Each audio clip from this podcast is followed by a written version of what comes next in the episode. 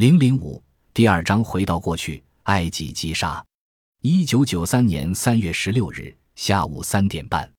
我动身离开大金字塔时已是下午。顺着昨夜到此地的来时路，我和桑莎回头从北面朝东，然后沿着东面朝南，经过一些瓦砾和零散的古坟，终于来到击沙高地上一块朝东南倾斜、被砂岩覆盖的石灰岩台地。这斜坡缓和的台地的最下端，也就是离开大金字塔约莫半公里的台地西南角，便坐落着由岩石削成的狮身人面像。狮身六十六英尺高，二百四十英尺长，而人面则有十三英尺八英寸宽的这个大雕像，为世界上最大，也可能是最有名的石像。我从西北方朝着狮身人面像的方向掠去。必须经过第二金字塔与被称为卡夫拉河岸神殿 （Valley Play of k a f e r 之间的一条古道，顺道进入神殿一游。河岸神殿坐落在离大师身人面像以南仅五十英尺，也就是在击沙古迹群的东端，是一栋极不寻常的建筑。按照一般的说法，河岸神殿其实建筑在卡夫拉王即位前许久。十九世纪的学者一致认为。神殿在有文字历史以前便已存在，与埃及王朝并没有任何关系。但是后来这种说法又被全盘推翻，因为后人在神殿的附近发现了好几座卡夫拉的雕像，虽然大部分都被严重破坏，但仍然有一座相当完好。头下脚上帝被埋在前堂下深层处，从这座坚硬如宝石般的闪绿石为材料的雕像。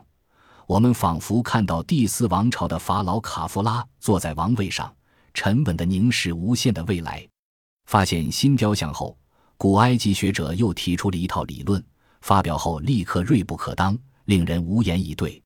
他们声称，由于河岸神殿中挖掘出卡夫拉的雕像，因此神殿必为卡夫拉所建。连向来明理的弗林德培崔斯比也表示。由于在神殿中唯一能找到显示年代的文物为卡夫拉的石像，使我们不能不认定此建筑物是在卡夫拉王时代建筑而成的，而无法想象它是由更古老时代的人建造完成后遭卡夫拉占为已有。何以无法想象？在整个埃及的王朝历史中，有太多法老占用先人的建筑，